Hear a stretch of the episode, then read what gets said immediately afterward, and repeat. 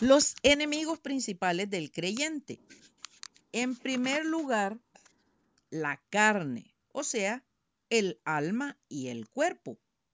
En segundo lugar, Satanás, estratégicamente posicionado. Y en tercer lugar, este sistema de engaño llamado mundo. Usted se preguntará, ¿por qué le damos este orden en particular colocando a la carne en primer lugar y no al diablo o al mundo? Leamos Romanos 7 del 14 al 24. Porque sabemos que la ley es espiritual, mas yo soy carnal, vendido al pecado. Porque lo que hago no lo entiendo, pues no hago lo que quiero, sino lo que aborrezco, eso hago. Y si lo que no quiero, esto hago, apruebo que la ley es buena de manera que ya no soy yo quien hace aquello, sino el pecado que mora en mí. Y yo sé que en mí, esto es, en mi carne, no mora el bien, porque el querer el bien está en mí, pero no el hacerlo. Porque no hago el bien que quiero, sino el mal que no quiero, eso hago. Y si hago lo que no quiero, ya no lo hago yo, sino el pecado que mora en mí. Así que, queriendo yo hacer el bien, hallo esta ley, que el mal está en mí, porque según el hombre interior me deleito en la ley de Dios, pero veo otra ley en mis miembros que se revela contra la ley de mi mente y que me lleva cautivo a la ley del pecado que está en mis miembros. Miserable de mí, ¿quién me librará de este cuerpo de muerte? Gracias doy a Dios por Jesucristo, Señor nuestro. Así que yo mismo con la mente sirvo a la ley de Dios, más con la carne a la ley del pecado. En este pasaje, San Pablo nos deja ver el conflicto entre la carne, o sea, el alma y el cuerpo, y el espíritu humano. El creyente muchas veces ignora que el peor enemigo que tiene ya no es su cuerpo, porque externamente ha dejado de fumar, de ingerir bebidas alcohólicas, vestirse de manera provocativa dejar los arreglos personales ostentosos, etc. Ahora, el más terrible enemigo que tiene es su alma. ¿Por qué? En primer lugar, tiene sometido, anulado, neutralizado al espíritu humano, quien nos llevaría a tener comunión con el Espíritu Santo.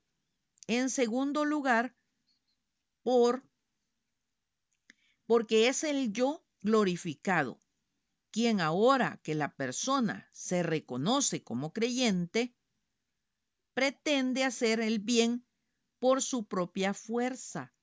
Hará un pseudoevangelio acomodado a sus propias intenciones. Busca perfeccionarse por sus propios medios en su propia justicia.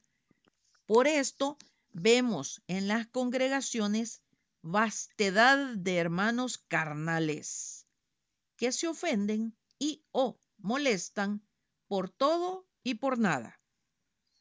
Que si no los saluda el líder, se resienten, abandonan la iglesia porque no son reconocidos y alabados sus esfuerzos, etc. En tercer lugar, el orgullo de la persona cobra fuerza desplazando, además del espíritu humano, al Espíritu Santo.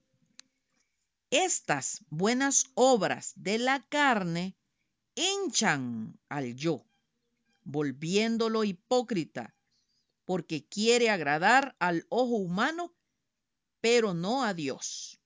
Leamos Gálatas 5, 16 y 17. Digo pues, andad en el Espíritu y no satisfagáis los deseos de la carne, porque el deseo de la carne es contra el Espíritu y el del Espíritu contra la carne, y estos se oponen entre sí para que no hagáis lo que, lo que quisiereis. Es nuestra obligación y responsabilidad como hijos de Dios hacer morir en nosotros las obras de la carne. Número dos, Satanás. Estratégicamente posicionado. Satanás, del hebreo acusador adversario o diablo, del griego diabolos, calumniador, uno que tira una persona contra otra. Entonces oí una gran voz en el cielo que decía, Ahora ha venido la salvación, el poder y el reino de nuestro Dios y la autoridad de su Cristo, porque ha sido lanzado fuera el acusador de nuestros hermanos, el que los acusaba delante de nuestro Dios día y noche. Apocalipsis 12, 10. Si el creyente no pecara con su carne, Satanás no tendría de qué acusarnos delante de Dios. Pero le damos abundante material para hacerlo. Ojo, el diablo y Satanás solo puede tentarnos, inducirnos, seducirnos, pero quien decide hacer el pecado es nuestra carne la suya y la mía. Recordemos que la tentación es una prueba para la persona, quien debe decidir hacer el bien y resistirse o acceder a la tentación y caer en el pecado.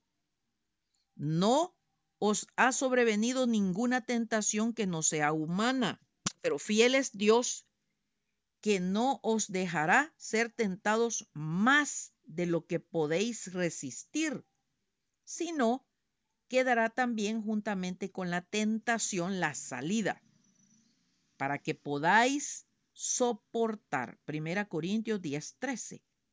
Cuando dice que no nos ha sobrevenido ninguna tentación que no sea humana, confirma que la decisión es personal. Sí, es difícil resistir, por esto también dice que juntamente con la tentación nos es dada la salida para que podamos soportar. ¿Cuál es la salida para no caer en la tentación? Someteos, pues, a Dios y resistid al diablo y huirá de vosotros. Santiago 4, 7. Número 3 el sistema de engaño llamado mundo. ¿Cuál es la recomendación del Señor para nosotros? No amen al mundo, ni nada de lo que hay en él. Si alguien ama al mundo, no tiene el amor del Padre. Primera Juan 2.15. ¿En qué consiste lo que hay en el mundo? Porque todo lo que hay en el mundo, los deseos de la carne, los deseos de los ojos y la vanagloria de la vida, no proviene del Padre, sino del mundo. Y el mundo pasa y sus deseos, pero el que hace la voluntad de Dios permanece para siempre. Primera Juan 2, 16 y 17. Es interesante comprobar por medio de este pasaje bíblico que Satanás, que es el príncipe de este mundo, lo ha diseñado, estructurado, de tal manera que empuja, orilla al humano a sucumbir ante tan amplia y variada tentación. No hablaré ya mucho con vosotros porque viene el príncipe de este mundo y él nada tiene en mí. Juan 14, 30. Tienta a la carne del humano por los deseos de los ojos y la vanagloria. A esto se debe que muchos llegan a hacer un pacto con él. Y le dijo el diablo, a ti te daré toda esta potestad y la gloria de ellos, porque a mí me ha sido entregada y a quien quiero la doy. Lucas 4:6. Tanto así que tiene a su mundo súper tecnificado y la ciencia va en aumento y en aumento para satisfacer la vanagloria y los deseos de la carne y de los ojos. Esto es señal de los últimos días. Pero tú, Daniel, cierra las palabras y sella el libro hasta el tiempo del fin. Muchos correrán de aquí para allá y la ciencia se aumentará. Daniel 12:4. Ahora bien, la persona incrédula, al rechazar creer en Dios y su palabra, le ha cedido todos los derechos sobre su vida y destino a Satanás.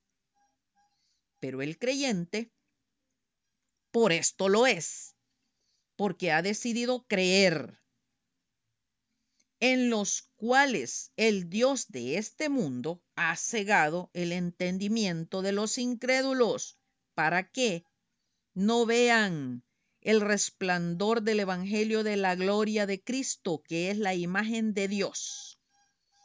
Segunda Corintios 4, 4.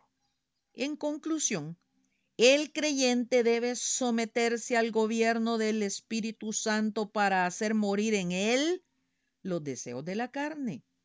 Y así le será fácil resistir a Satanás para que huya. Y el mismo Dios de paz os santifique por completo, y todo vuestro ser, espíritu, alma y cuerpo, sea guardado irreprensible para la venida de nuestro Señor Jesucristo. Primera Tesalonicenses 5:23. Ojo, bendiciones.